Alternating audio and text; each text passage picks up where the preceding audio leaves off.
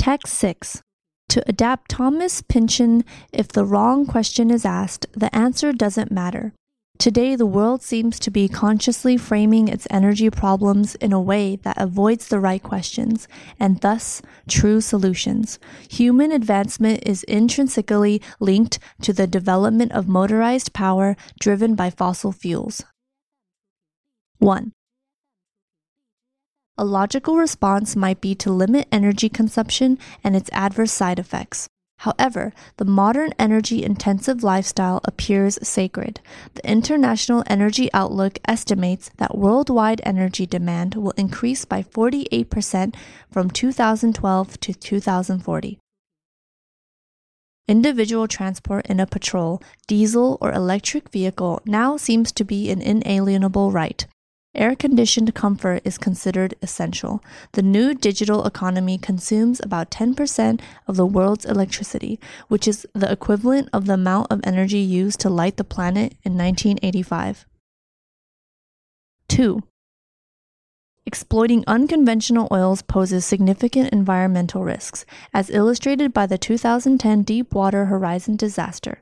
Fracking and tar sand oils require large quantities of water for extraction, transport, and refining.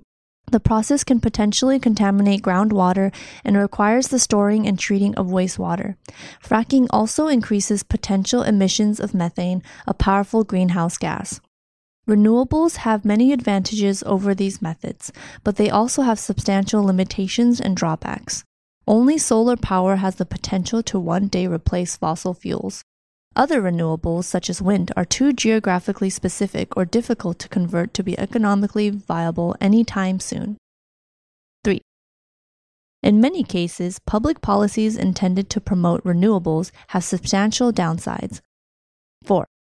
World ethanol production targets require the diversion of 10% of the world's cereal output from food to fuels or finding large tracts of extra land that could increase food prices by as much as 40%. For all that, the emission reduction potential of renewables is often overstated, ignoring their true energy cost. New biofuel plantations require additional land clearing, resulting in deforestation. Emissions from altered land use, fertilizers, and transportation may well negate the benefit of biofuels entirely. The real energy debate needs to be framed differently. Perhaps the starting point might be to work out what energy sources are available, calculate their sustainability, and then shape energy demand around these constraints. 5.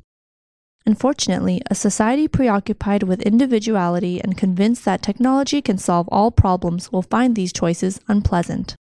The emphasis on maintaining and improving living standards means that everybody will continue to prefer superficial answers to the wrong questions, generally, but especially where energy is concerned. A. All suffer from problems of intermittency, the lack of constant availability, making them unsuitable for baseload energy applications. Unlike traditional power sources, favorable locations for renewable generation are often far from consumers, necessitating restructuring of existing energy infrastructure, including the transmission grid. B. Unfortunately, the resource itself is finite and has serious byproducts, notably carbon dioxide, which may pose an existential threat by worsening climate change. C. Instead of questioning these greedy demands, the focus is on finding new sources or switching to renewables, but both those approaches carry risks of their own and neither answers the right questions. D. The problem with renewables lies not in whether they do the job, but in their low productivity. According to the Institute for Energy Research, the energy sector accounts for about 9% of global gross domestic product. What that means is that it costs us nearly a tenth of our collective output to produce all the energy needed to run the world economy.